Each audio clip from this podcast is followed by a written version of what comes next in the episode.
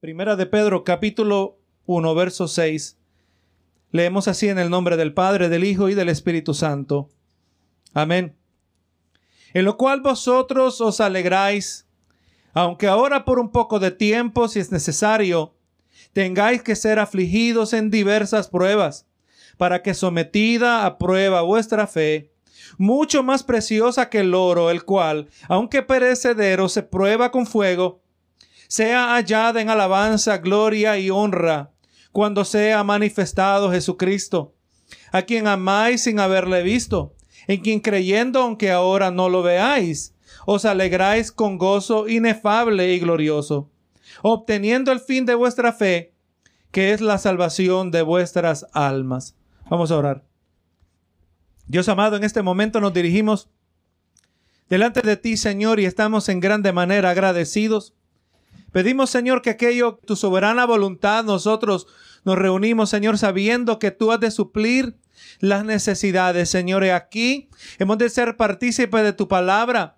Y aleluya, y entiendo que de manera sobrenatural tú tienes esa habilidad de usar a un hombre imperfecto, un hombre limitado, Señor, que no tengo tu presencia, que no tengo tu omnisciencia y de alguna manera, Señor, tú te aseguras de hablar a las necesidades de cada uno exactamente como se están experimentando en nuestros corazones y en nuestras vidas, Señor. Y aquí yo creo en el poder de tu palabra, de hablar directamente a nuestra conciencia, de hablar a lo más profundo de, esta, de, de nuestro ser por cuanto así está escrito que tu palabra es viva y eficaz, Señor, y por eso predico y ministro tu verdad con convicción. Señor, mira nuestros hermanos que están presentes, los que se han conectado y aún los que estarán oyendo esto, Señor, en tiempo futuro.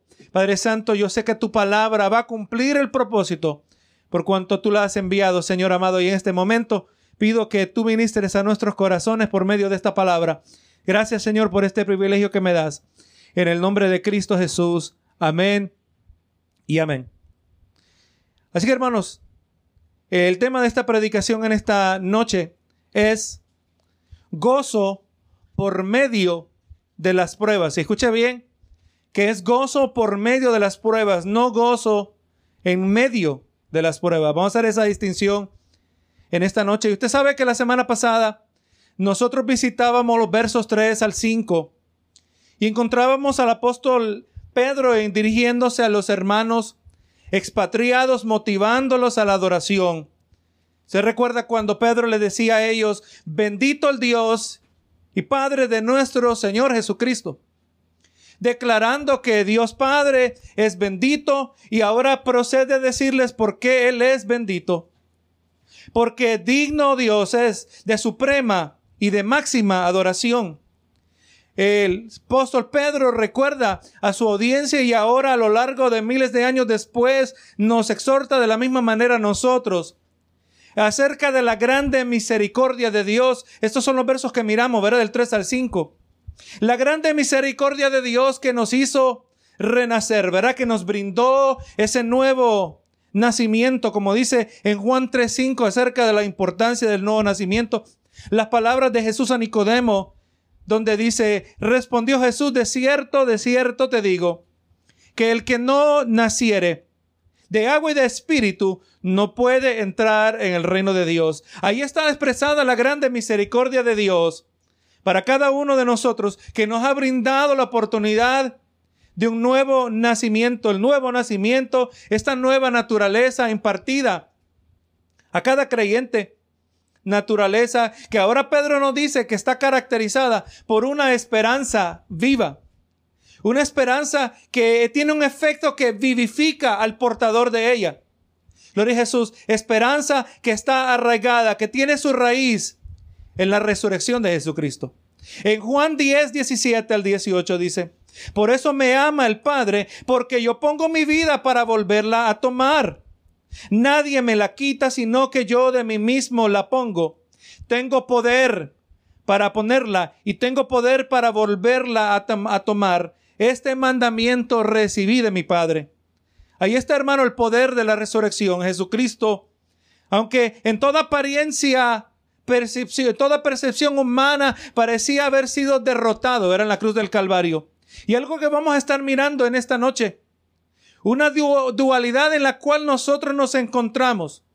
Que nuestros ojos terrenales ven circunstancias, están limitados a, a lo que el ojo natural puede ver, pero al mismo tiempo otra realidad que a nosotros nos arropa la realidad espiritual y en lo espiritual es posible que miremos totalmente lo opuesto.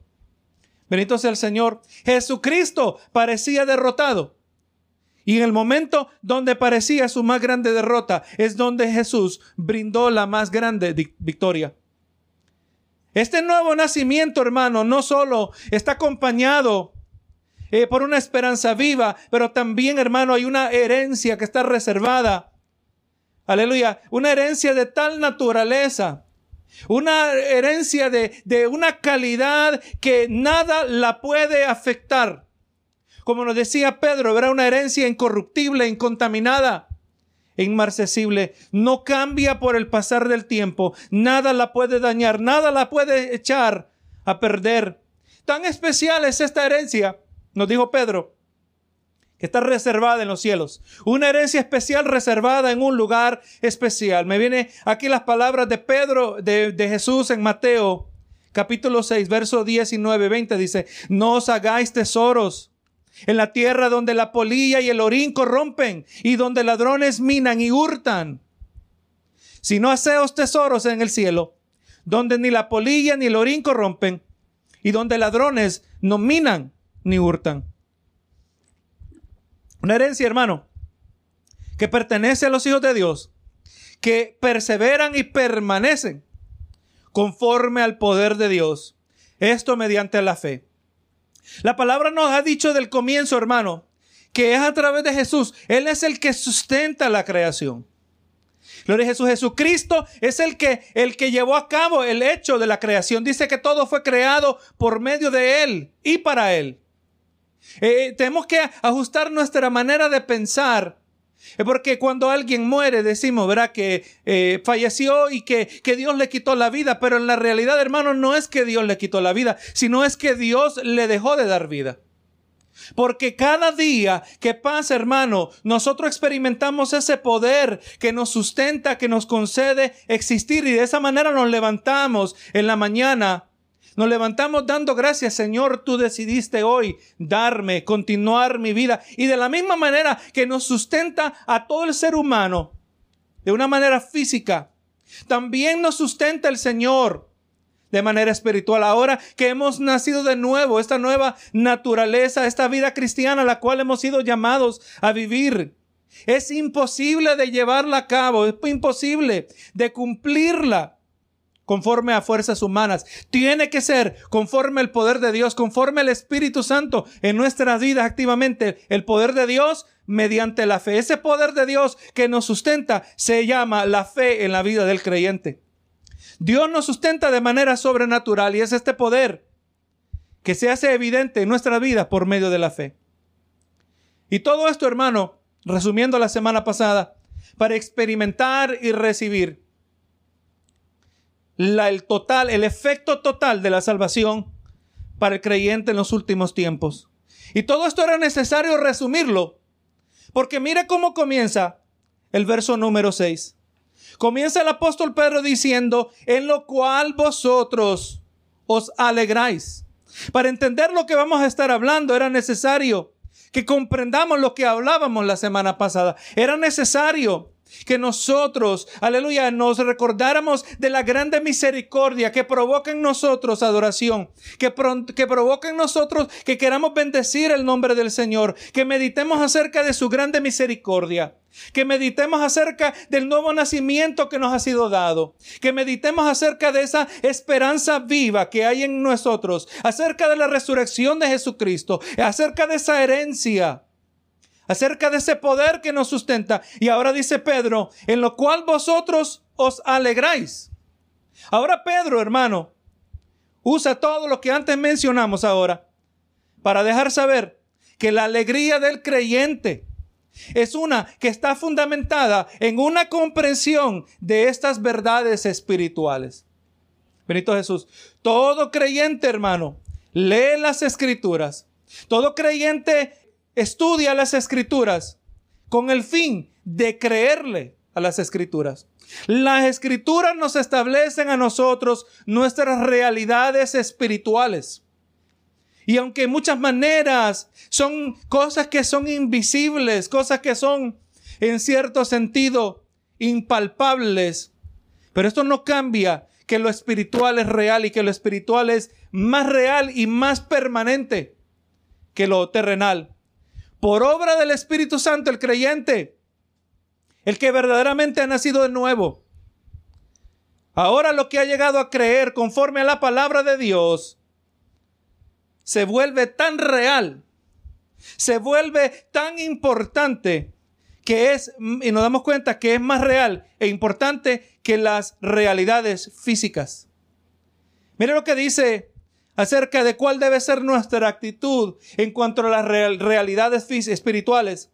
Mateo 13, 44 al 46 dice, además el reino de los cielos es semejante a un tesoro escondido en un campo, el cual un hombre halla y lo esconde de nuevo y gozoso por ello va y vende todo lo que tiene y compra aquel campo.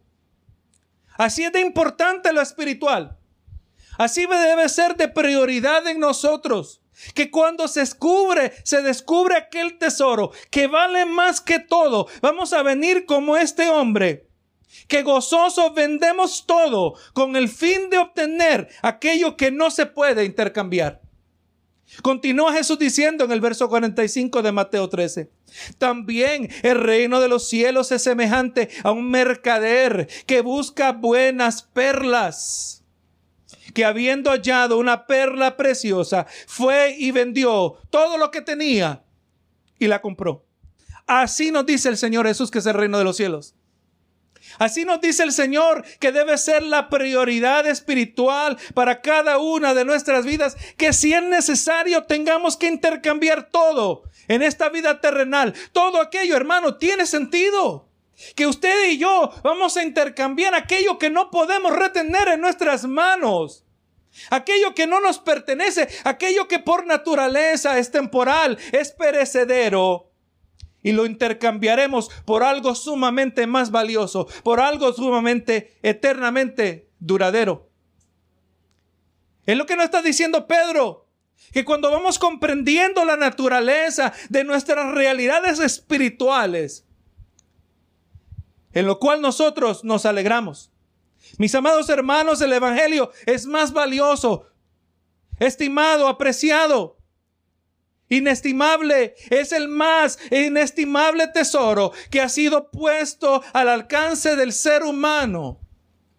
Podemos dedicar una vida entera para poder al fin empezar a apreciar su valor y solo ser entonces que verdaderamente podremos ser partícipes de la alegría a la cual se refiere Pedro.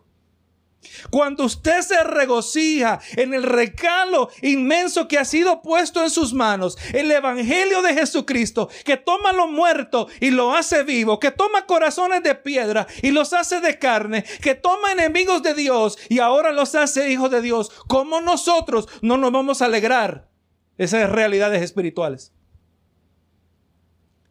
Primero de Juan 3.1. Dice aquí el apóstol Juan, mirad cuál amor nos ha dado el Padre. Mirad la calidad de amor, mirad la naturaleza de amor que nos ha sido expresado a nosotros. Mirad cuál amor nos ha dado el Padre para que seamos llamados hijos de Dios. Por esto el mundo no nos conoce, porque no lo conoció a Él. Mire cómo es esto, hermano. Por un lado, se nos ha dado una medida, una calidad de un amor incomparable, inconcebible. ¿Cómo es posible que Dios a nosotros nos pueda amar? Y al otro lado uno que nos ama tanto y vemos un mundo entero que nos rechaza. Un mundo que nos aborrece, que no nos conoce. Debe asombrarnos a nosotros la idea de cuán extravagante oferta de salvación por medio de Cristo Jesús. Una oferta hecha a unos desdichados miserables, desgraciados, pecadores como nosotros, hermanos. Esos somos nosotros. Éramos enemigos de Dios y la extravagante oferta de amor que se nos ha hecho a nosotros, ¿cómo nosotros no lo vamos a alegrar? ¿Cómo nosotros, al entender esto, una oferta que ha hecho, hecha a aquellos que jamás en nuestras vidas seríamos capaces de, aún colectivamente, entre todos, producir el mérito, ni aún para la salvación de una persona. Ni entre todos se pudiese encontrar suficiente bien para salvar a una persona. Mire lo que dice Isaías acerca de esta misma realidad de nuestra condición. Si bien, dice en Isaías 64, 6, si bien todos nosotros somos como suciedad. Usted ve que no estoy exagerando. Dice el profeta inspirado por Dios, somos nosotros como suciedad y todas nuestras justicias, nuestras mejores obras, como trapo de inmundicia. Y caímos todos como la hoja y nuestras maldades nos llevaron como el viento. Hermanos, no somos buena gente. No pretendamos si verdaderamente vamos a experimentar el gozo que se refiere Pedro, la alegría que está refiriéndose Pedro, tenemos que comprender del, eh, del, del el hoyo, el agujero de suciedad del cual el Señor nos sacó a todos nosotros. Está diciendo Pedro, os alegráis nuestra alegría, hermano. Vamos entendiendo que surge de nuestra comprensión del marcado contraste entre nuestra decadencia moral, nuestro amor por la maldad y el abundante perdón de Dios hacia el pecador arrepentido. Cuando nosotros miramos de dónde verdaderamente el Señor nos sacó y hasta dónde el Señor tuvo que extender su mano es allí que nos alegramos. Nos alegramos porque sabemos que lo que recibimos no lo merecemos ni hoy, ni mañana, ni por toda una eternidad. Si el Señor nos diera la oportunidad de repagar, nosotros jamás pudiésemos repagar por lo que Dios ha hecho por nosotros. En esto os alegráis. Vamos viendo que es una alegría basada en una realidad que no cambia porque Dios no cambia. Y como Dios no cambia, su palabra no cambia. Y ahora está diciendo Pedro, ¿verdad? En lo cual os alegráis, aunque ahora por un poco de tiempo. Nos debemos alegrar especialmente cuando nuestras realidades físicas indican lo contrario. Es lo que nos está diciendo Pedro que la realidad que nosotros debemos experimentar cuando entendemos las realidades espirituales, lo que la palabra dice que es verdad y verdadero y permanente y eterno, cuando comprendemos esas cosas, nos debemos continuar alegrando con esta alegría que debe ser el constante en nuestra vida, aun cuando en lo físico experimentamos algo que indica lo contrario. Por eso Pablo dijo en 2 de Corintios 5:7, porque por fe andamos y no por vista. Oh hermanos, si nos enfocamos, si nos reducimos a mirar lo que solo pueden ver nuestros ojos naturales, con razón la gente se quita la vida, ¿verdad que sí? Este mundo está lleno de maldad. Este mundo está lleno de corrupción. Este mundo tiene catástrofe. Este, este mundo, en este mundo hay sufrimiento. Con razón aquellos que no conocen a Cristo, aquellos que no conocen estas realidades espirituales y eternas. Con razón muchos andan deprimidos, desanimados, con razón muchos se quieren quitar la vida. Pero nosotros no, porque no andamos por vista, no andamos basado en lo que nuestros ojos pueden ver, sino que somos llamados a mirar a través de la palabra del Señor, a través de esa fe que es moldeada conforme a lo que Dios ha declarado entre más maduremos espiritualmente, entre más seamos santificados en esta vida espiritual, nos vamos a ir dando cuenta de esta dualidad. ¿Cómo es posible que nuestros ojos terrenales ven algo, pero nuestros ojos espirituales miran algo y quizás totalmente opuesto? Donde muchos miran el fin de las cosas, nosotros en nuestro espíritu entendemos que es el comienzo.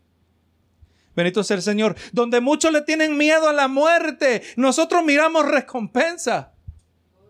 Esa es la dualidad, ¿verdad que sí? Para muchos el fin de la muerte es el fin de todo.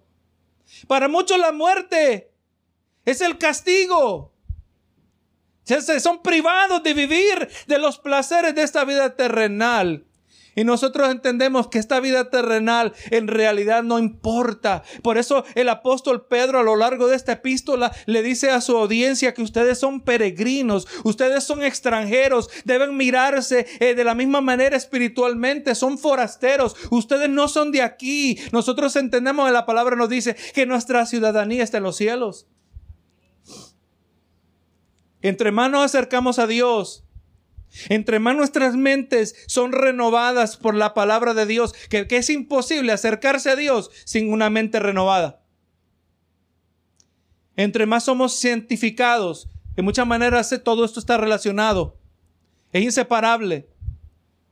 Vamos viendo que nosotros no pertenecemos. Hermano, yo he descubierto en mi vida espiritual que eh, que aún con ese gozo y esa paz, aún gloria a Jesús, con esa permanencia y esa confianza que la obra de Dios, que Dios en nuestras vidas produce, su espíritu en nuestros corazones. Pero al mismo tiempo existe una incomodidad, la incomodidad del creyente que sabe que no pertenece. La incomodidad del creyente que sabe que no encajamos con este mundo. Esa es la dualidad que se debe hacer evidente en su vida. Si usted está contento en esta tierra, me voy a atrever a decir que no está listo para ir para el cielo.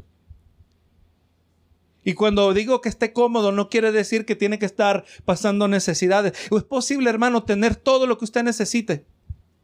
Tener carro nuevo, casa nueva, no carecer, tener dinero en el banco y aún así no sentirse satisfecho en este mundo, anhelando la vida eterna, la vida venidera. Eso debe ser la realidad de todo cristiano. Nada de esta vida nos va a, amarrar porque sabemos que no permanecemos, que no pertenecemos. En nuestra carne, hermano, eh, experimentamos algo. Pero esto no es necesariamente lo que es reflejado en nuestro espíritu. Mire, segunda de Corintios capítulo 4, versos 7 al 11. Pero tenemos este tesoro de barro, que e, es de tesoro en vasos de barro, que para que la excelencia del poder sea de Dios y no de nosotros, que estamos atribulados en todo, mas no angustiados. Usted ve la, la dualidad, ¿verdad que sí? Una es la realidad física, otra es la realidad espiritual.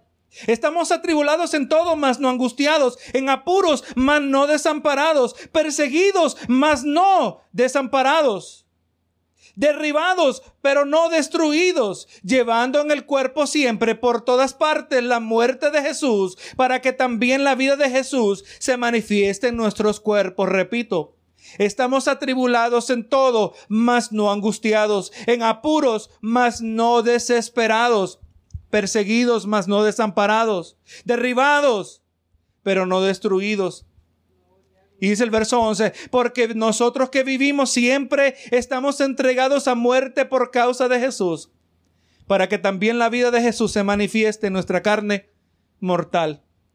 La dualidad que experimentamos la vida terrenal nos dice que tenemos que estar tristes. La vida terrenal nos dice que tenemos que estar preocupados. La vida terrenal debe llenarnos de corazones de ansiedad y de tensión. Pero la vida espiritual nos dice totalmente lo contrario. Por cuanto nosotros somos partícipes de esa esperanza viva. Esa esperanza que vivifica. Y dice el apóstol Pedro, aunque por un poco de tiempo por un poco tiempo refiriéndose Pedro a la naturaleza de lo que hemos experimentado en esta vida. Todo en esta vida es transitorio. A eso se refiere Pedro. Por un poco de tiempo, ese poco de tiempo podía ser toda la vida que nos dé en la tierra, pero eh, es transitorio. Todo es transitorio cuando lo evaluamos en luz de lo eterno. Todo es transitorio cuando lo evaluamos en luz de la eternidad que es ahí donde nosotros pertenecemos. Dice, aunque por un poco de tiempo, si es necesario. Pedro ha dicho que las pruebas de la vida son transitorias. son temporales. Y cuando viene, y así gloria a Jesús, y cuando vienen son necesarias. Le estoy diciendo, hermano, que usted sí que se encuentra en una prueba. Y yo no le tengo que decir que Dios me ha dado una palabra especial para usted, porque yo no tengo, aleluya, con, aleluya, para, tengo que acertar con, con, gloria a Jesús, con certidumbre, no tengo que acertar con exactitud, mejor dicho, para entender que usted está pasando por pruebas. Todos pasamos por pruebas. Todos es necesario. Pero no, entendiendo que las pruebas son por un poco de tiempo. Esta prueba se va a acabar. No me atrevo a prometerle que se va a acabar en esta vida terrenal. Pero sí le puedo decir que esta prueba se va a acabar cuando Cristo venga por nosotros. Esta prueba se va a acabar cuando pasemos de la muerte física, gloria a Jesús, a, una vida glorificada, a un cuerpo transformado. Así que hermano, cuando las pruebas vienen, si es necesario, dice Pedro, ¿verdad? Por un poco de tiempo tengáis que ser afligidos en diversas pruebas. Así que hermanos, si Dios ha permitido la prueba, si Dios lo permite, es necesario y es conforme a su perfecta voluntad. Mire Isaías 46, un, unos versos que quizás usted quiere consultar con frecuencia. Cuando usted siente que su fe está titubeando, cuando usted se siente que está débil, tiene que afirmarse en lo que la palabra dice acerca del carácter de Dios. Y mire lo que dice Isaías 46, 9 y 10. Dice, acordaos de las cosas pasadas desde los tiempos antiguos, porque yo soy Dios y no hay otro Dios y nada semejante a mí. Mire cómo Dios habla, hermano. El único que puede hablar de esa manera. No hay nada semejante a mí. ¿Cómo nosotros no vamos a bendecir a Dios, hermano? No hay otro como Él. Y dice el verso 10, que anuncio lo por venir desde el principio, desde la antigüedad, lo que aún no era hecho. Que digo, mi consejo permanecerá y haré todo lo que quiero. Dios es supremo, es soberano, Dios es omnipotente, Él es, aleluya, omnisciente, Él tiene un control perfecto sobre todo aspecto de la existencia terrenal, aun cuando se manifiesta el, el, maligno, aun cuando se manifiesta la maldad. Hermano, no se preocupe si el diablo le ha tocado la puerta de su casa, porque Dios le dio permiso. Porque Dios va a hacer todo lo que Él quiere. Dios permite la maldad para derrotar la maldad. Dios permite la maldad para glorificarse aún en medio de la maldad. Ese es el carácter de Dios, hermano. Recuerde, retrocedemos a la idea, el apóstol Pedro está diciendo, ustedes se alegran, alégrense hermanos, aunque, aunque sea por un poco de tiempo, alégrense, aunque van a tener que pasar eh, eh, ciertas pruebas, van a tener que ser afligidos. Hermano, alégrese, gócese, regocíjese en el Señor, porque aunque tenga que ser pasado, afligido por diversas pruebas. Es interesante que no dice, aunque tenga simplemente que pasar por pruebas, dice que tengas que ser afligido. Ahí no está diciendo el propósito. Dios en su perfecta voluntad determina la intensidad, la frecuencia y hasta el volumen de las pruebas que han de venir a nuestras vidas. Hermano, tenemos que reconocer esto. Si es que vamos a estar firmes en la vida espiritual. Si es que nosotros vamos a permanecer. Que Dios en su perfecta voluntad, Él decide cuál va a ser la intensidad, cuál va a ser la frecuencia, cuál va a ser el volumen de las pruebas que van a llegar a nuestras vidas. Yo escucho cristianos a lo largo de los años me viene a mente una, una dama que decía, yo ya no puedo con esta prueba, pero ¿cuál es la alternativa? Yo ya no puedo con esta prueba. O sea que la solución es irse al mundo y ahora estar a la interperie donde el diablo está buscando como león rugiente, buscando a quien devorar. Es ridícula la idea de aquel que dice que no puede. Aleluya, porque está haciéndolo en sus propias fuerzas. Hermano, un aspecto muy popular pero muy necesario, es la aflicción del creyente. Y le estoy trayendo aquí unas palabras que no van a vender muchos DVDs, no van a vender muchos CDs. Pero le voy a decir en esta noche, hermano, que eh, si es necesario en diferentes momentos a lo largo de nuestra vida, Dios es la voluntad de afligirte a usted, hermano, de afligirte a ti. Es la voluntad de Dios. Eh, y le digo que suena alarmante a nuestra carne descubrir que Dios ha establecido que en ocasiones nosotros tenemos que ser afligidos. Es alarmante a la carne descubrir que es la voluntad de Dios experimentar, permitirnos a nosotros pruebas que nos exprimen, que nos entristezcan, pruebas que nos van acongojando. Mire lo que dice Jeremías 18. Palabra de Jehová, de Jehová, Jeremías 18, 1 al 6. Palabra de Jehová que vino a Jeremías diciendo, levántate y vete a casa del alfarero y allí te daré y te haré oír mis palabras. Y descendí a la casa del alfarero y aquí que él trabajaba sobre la rueda y la vasija de barro que él hacía se echó a perder en su mano y volvió y la hizo otra vasija según le pareció mejor hacerla. Entonces vino a mi palabra de Jehová diciendo, no podré yo hacer de vosotros como este alfarero o casa de Israel. He aquí que como el barro en la mano del alfarero, así sois vosotros en mi mano, oh casa de Israel. Lo que era real acerca de Israel también es real acerca de nosotros, que Dios nos tiene que dar forma que Dios nos tiene que moldear. Y le voy a decir que uno de los más grandes y eficaces herramientas de Dios en la vida de corazones duros, insensibles a la voz de Dios, es a través de la aflicción. Es tremendo esto, hermano. Vamos mirando. Nos dice en Primera de Corintios 10:13. No nos ha venido ninguna tentación que no sea humana, pero fiel es Dios, que no, que no os dejará ser tentados más de lo que podéis resistir, sino que dará también juntamente con la tentación la salida para que podáis soportar. El diablo, hermano, cuando la maldad toca tu puerta, cuando el diablo se acerca a tu vida, cuando Dios le permite al diablo llegar a, a tu familia, llegada a tu, a tu vida personal, Él viene con el propósito de destruir.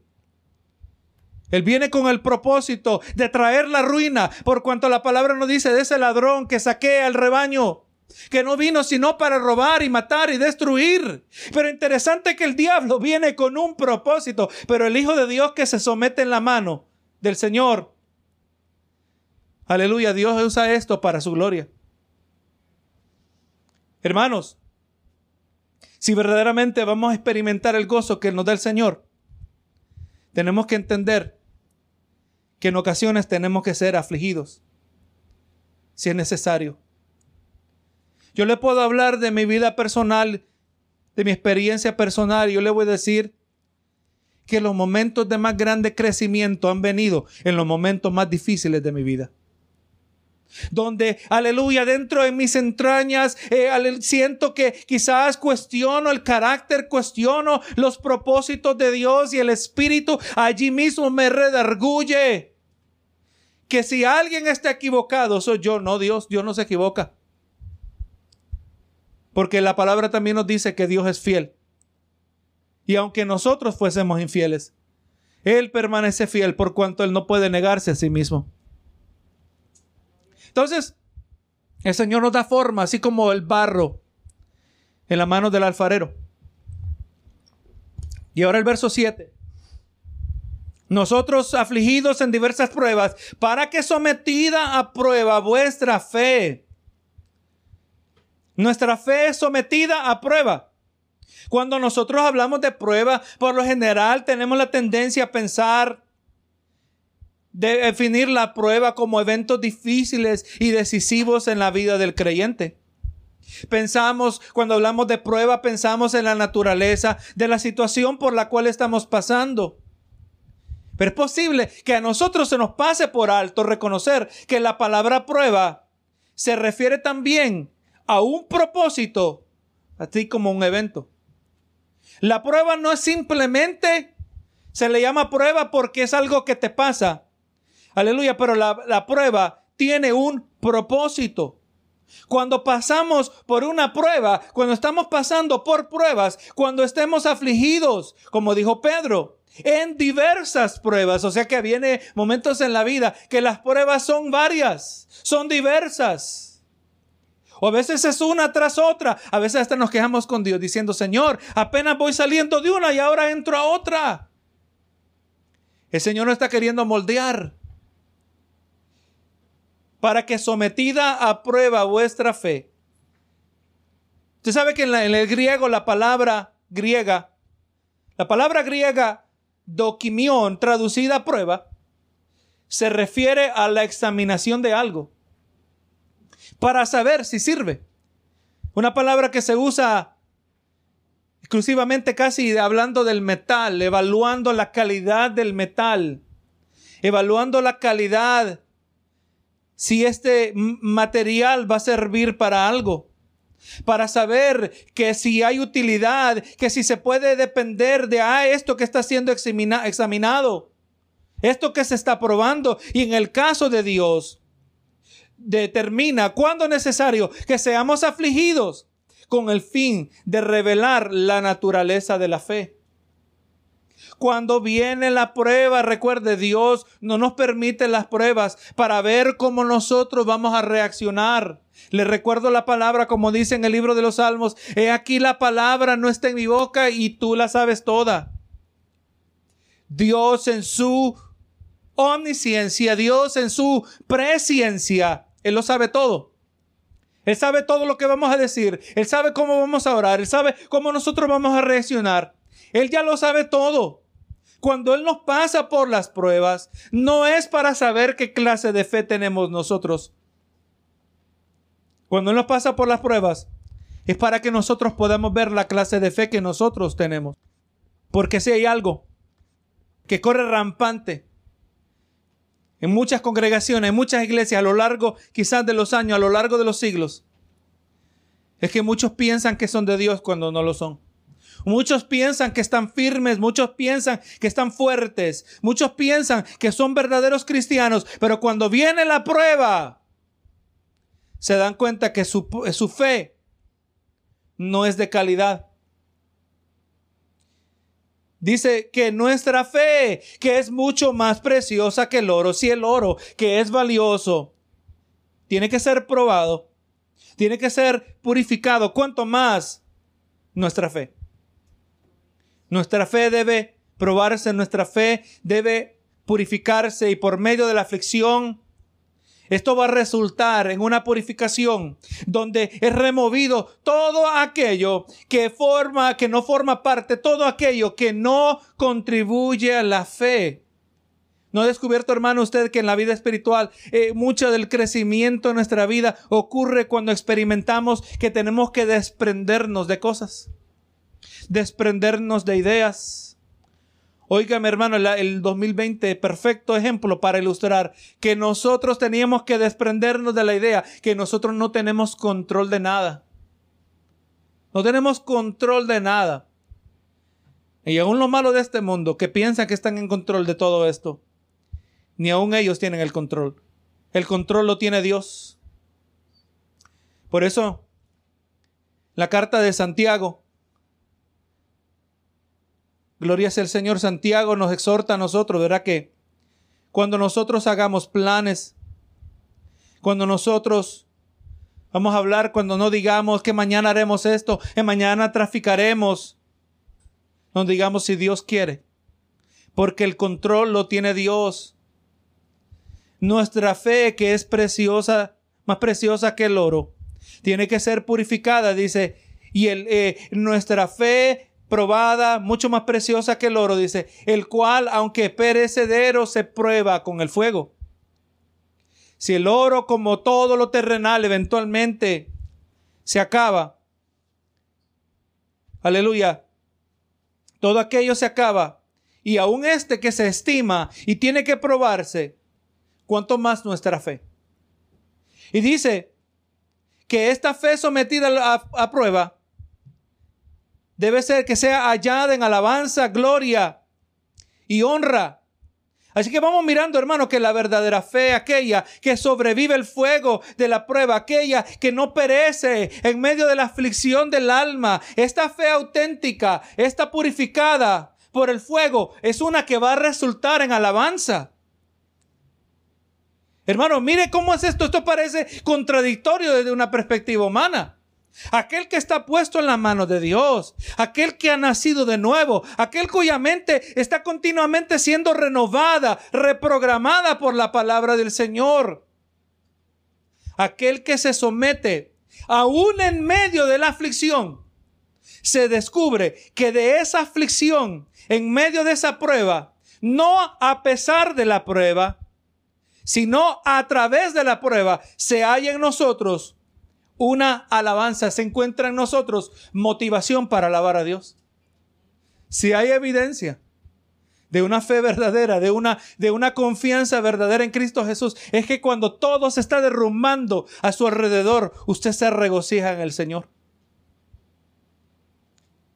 Preguntémosle aquí al profeta Habacuc, que estuvimos visitándole unas semanas atrás. Habacuc 3, 17 y 18. el profeta Habacuc, el dilema, le recuerdo. Un hombre justo que miraba la maldad en medio de su pueblo y clamaba a Dios pidiendo que Dios viniera a castigar la maldad y la tardanza de Dios en actuar era, en actuar era su dilema. Y cuando Dios le trajo la solución, sí, no te preocupes, Habacuc, aquí está la solución, pero cuando yo te la diga no me vas a creer. Y exactamente lo que pasó. Yo voy a juzgar a tu pueblo a través de los caldeos. Voy a juzgar a tu pueblo a través de un pueblo muy malo. Y el profeta ahora tenía un problema. El remedio era peor que el problema. Pero Habacuc, vemos su travesía a lo largo del corto libro.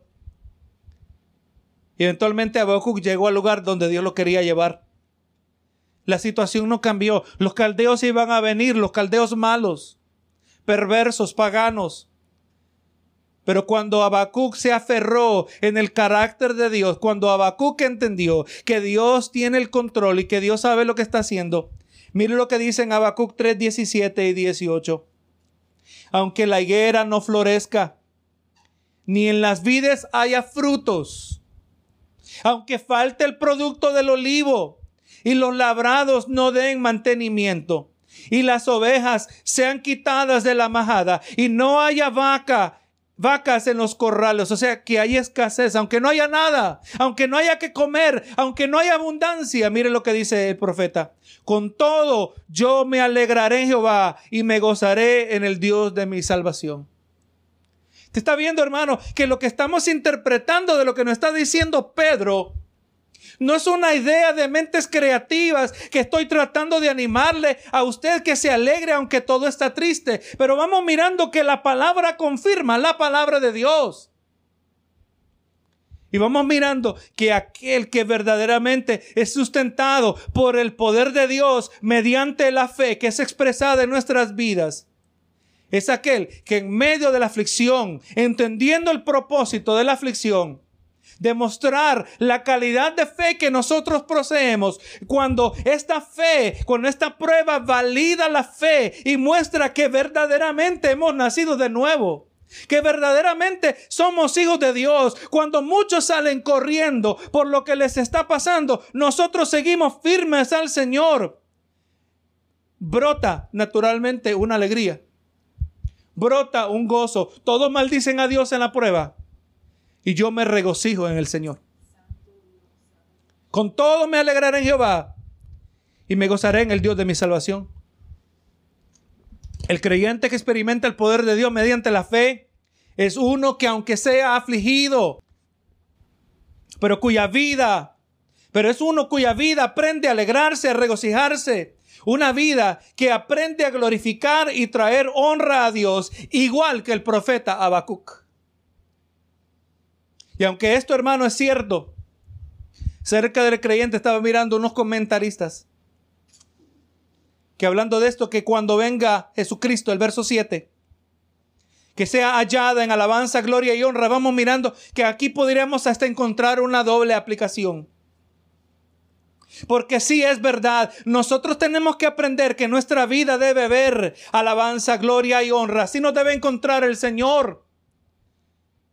Unos comentaristas que quizás tienen un dominio mejor de los idiomas originales están diciendo que esta, este asunto, gloria a Dios, de alabanza, gloria y honra, es algo que aplica a los creyentes de parte de Dios. Y esto también es cierto, hermano. Que cuando nosotros nos mantenemos fieles al Señor, que cuando nosotros permanecemos con esta fe que sobrevive todo el fuego que sea pasada, que resulta en alegría, que esto es claramente eh, aprendido de este pasaje. Pero comentaristas dicen que parece decir que cuando venga Cristo, Él es el que va a traer alabanza acerca de nosotros. Él es el que va a traer a, escribirnos a nosotros gloria y honra a, a nosotros creyentes. Y esto aunque pareciera extremo, pero mire, la palabra lo respalda. Mire lo que dice Primera de Corintios 4:5. Hablando de la alabanza de Dios hacia sus hijos, dice, así que no juzguéis nada antes de tiempo hasta que venga el Señor, el cual aclarará también lo oculto de las tinieblas y manifestará las intenciones de los corazones. Y dice, y entonces cada uno recibirá su alabanza de Dios. Esto es tremendo, hermano que el Señor nos va a traer palabras de aprobación a nosotros. Palabras, aleluya, donde Él nos va a exaltar por habernos mantenido fieles, por habernos mantenido humildes, por haber eh, estado dispuestos a sacrificar todo en esta vida como el hombre que encontró la perla y vendió todo lo que tenía, habiendo estimado el valioso, aleluya, el costo de este grandioso evangelio.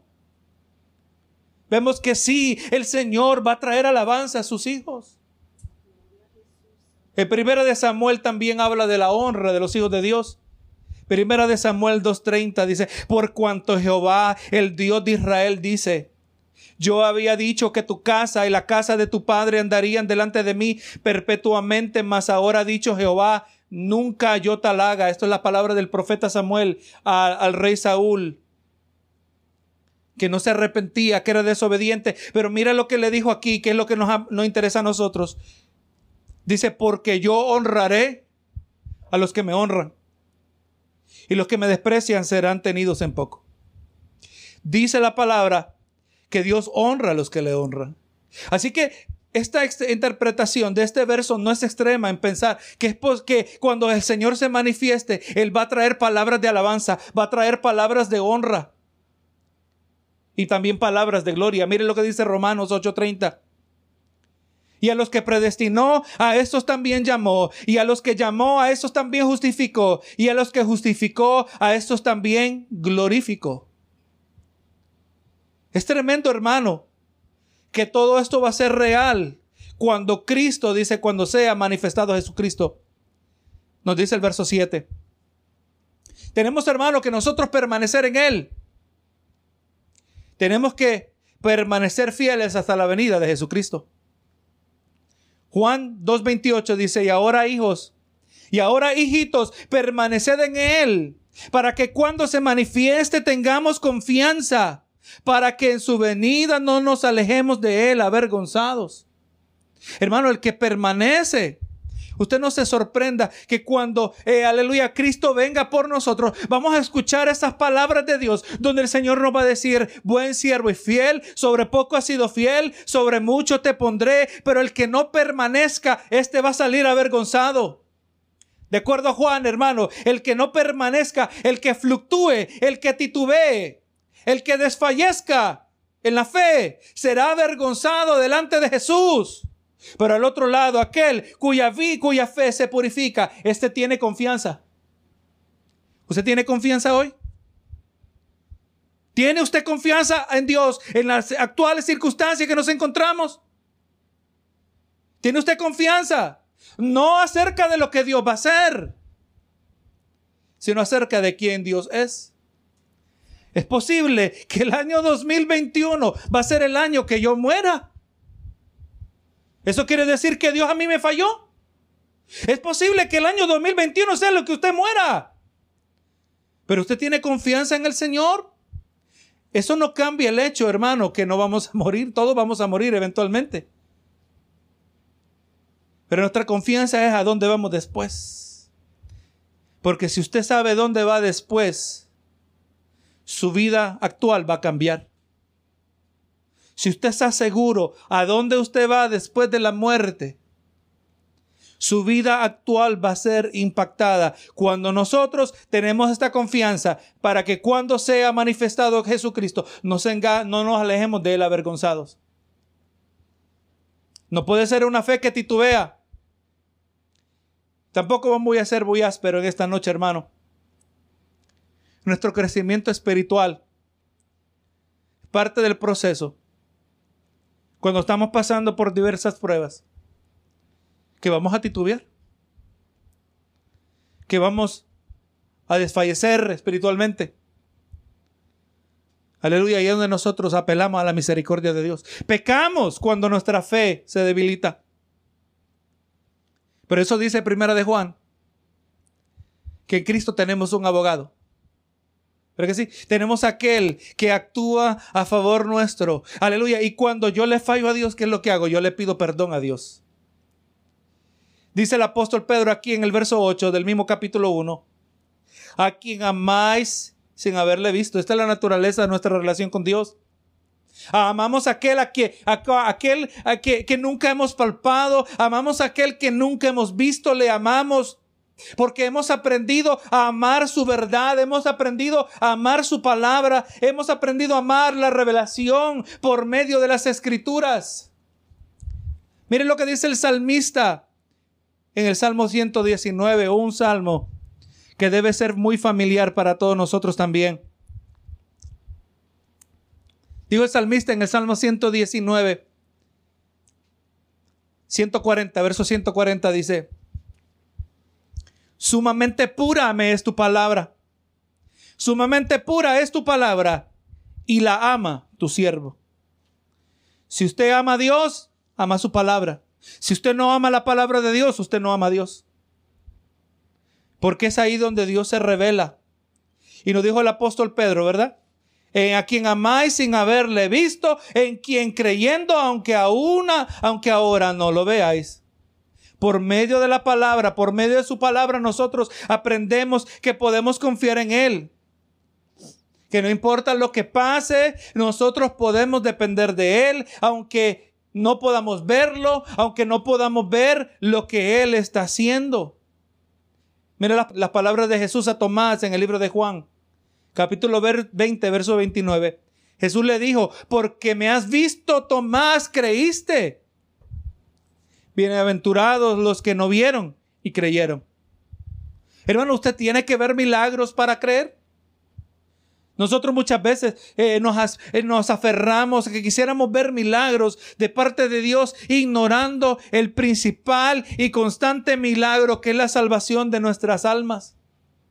El constante y evidente milagro donde una vida fue pasada de, eh, una alma fue pasada de muerte a vida, donde fuimos sacados de, de las tinieblas a la luz, donde antes éramos enemigos de Cristo y ahora somos hijos de Dios. ¿Qué más milagro puede hacer usted? Le voy a decir que aún un milagro no garantiza una vida fiel a Dios, aún presenciando el más grande milagro de todos. Aparte de la salvación, que es la resurrección de un muerto, ¿verdad? Podríamos decir. Le recuerdo, los fariseos tan cegados en su pecado, que viendo a Lázaro resucitado, viendo cómo este, este milagro estaba fomentando la fe en muchos nuevos seguidores de Jesucristo, ellos decían, tenemos que volverlo a matar. Mire qué ciegos estaban, ¿verdad? Un milagro no es garantía. Tenemos que amar su palabra. Nosotros creyendo nosotros le amamos sin haberle visto, creemos en Él, aunque no lo veamos. Y dice, y dice Pedro, os alegráis con gozo inefable y glorioso. Hermano, nos alegramos aleluya, con gozo inefable y glorioso, porque en nosotros hay un amor, un puro afecto por Cristo, un tierno cariño por nuestro Salvador. Tiene que haber un amor por nuestro Redentor. Y debe ser uno, hermano, que conmueve nuestras almas a sentir alegría, a experimentar regocijo de la misma manera. Que usted, hermano, naturalmente sonríe cuando, cuando ve a alguien que usted aprecia. Cuando, ¿cuánto más, hermano? Cuando pensamos en Cristo. Cuando meditamos cómo Él es con nosotros. Esto debe resultar en alegría. Esto debe resultar en regocijo. Pero no cualquier regocijo pero uno que se manifiesta por medio de un gozo inefable, inefable, hablando de un gozo que es impronunciable, un gozo a tal grado que no encuentra palabras para describir su magnitud. Hermano, mire el gozo, que la calidad del gozo que debe haber en la vida del creyente, aquel que ha nacido de nuevo. Esto es todo en medio de las aflicciones. Esto no es lo que viene después de la prueba. Esto no es algo que viene, como dije, a pesar de la prueba, pero es más, es causado por la prueba.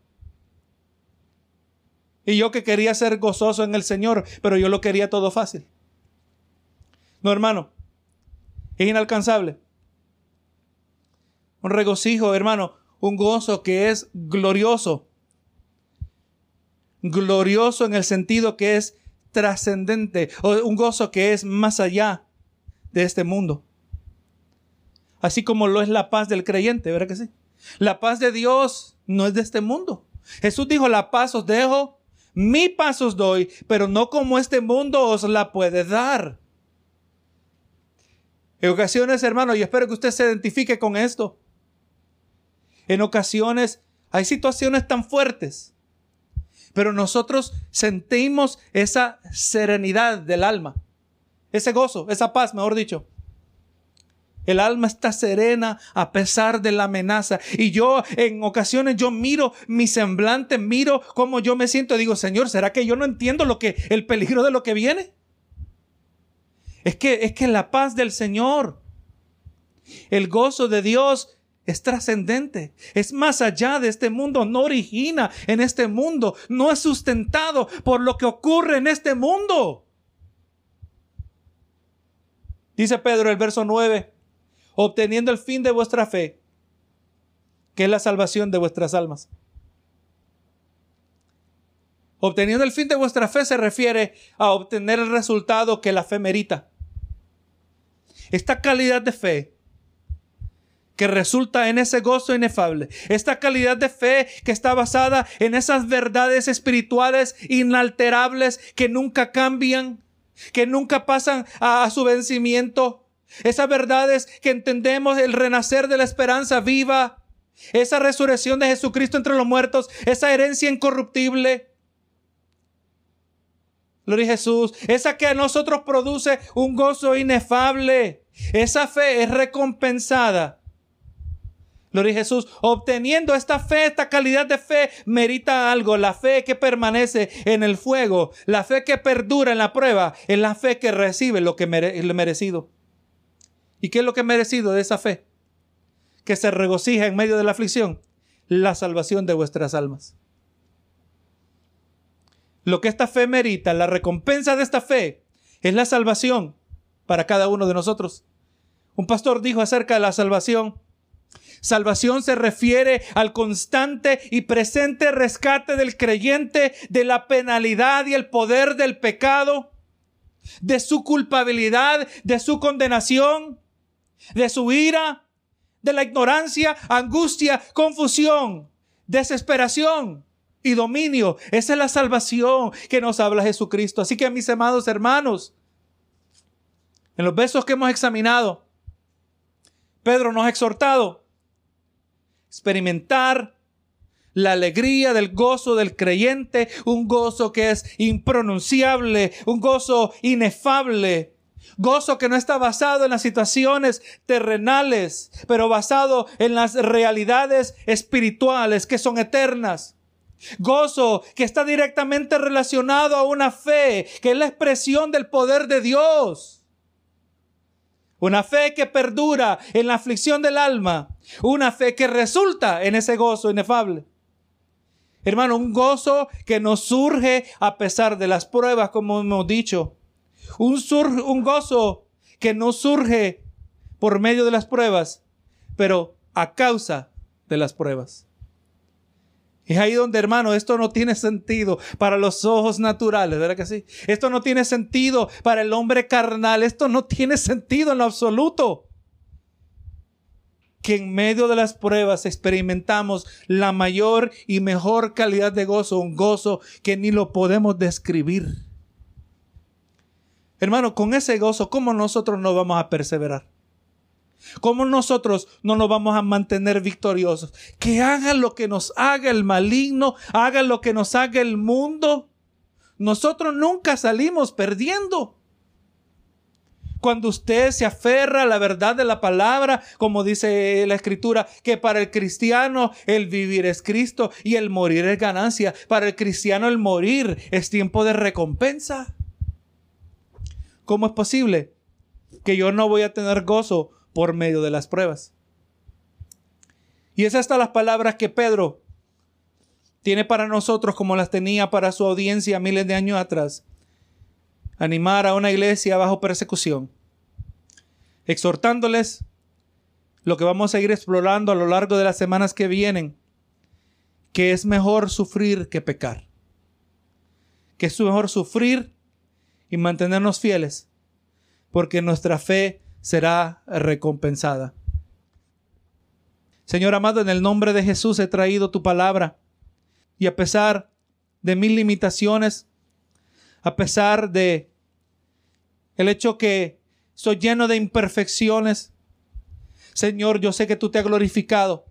Por cuanto, Señor, mi esfuerzo ha sido en ser fiel a lo que dice tu palabra y yo sé, Señor, que tu palabra ha llegado a oídos atentos, a corazones hambrientos y sedientos, Señor, y espero que llegue ahí al lugar perfecto en la necesidad de cada uno, Señor, que al hablar esta palabra yo no hablo teniendo a alguien específico en mente, pero si tú lo estás haciendo de esa manera, conociendo los pensamientos y las intenciones del corazón. Señor, he cumplido con mi responsabilidad en traer tu palabra, ahora todos somos responsables de vivir conforme a ella, Señor, entendiendo que las realidades físicas en ninguna manera dictan cómo nosotros vamos a vivir si no son las realidades eternas las que van a determinar, Señor, cuáles son nuestras prioridades, cuál es la dirección de nuestra vida y dónde va a estar nuestra confianza y firmeza. Señor, que cada uno de mis hermanos pueda identificar ese gozo que surge, ese gozo inefable en medio de las pruebas. Gracias Señor amado te doy. En el nombre de Cristo Jesús. Amén y amén.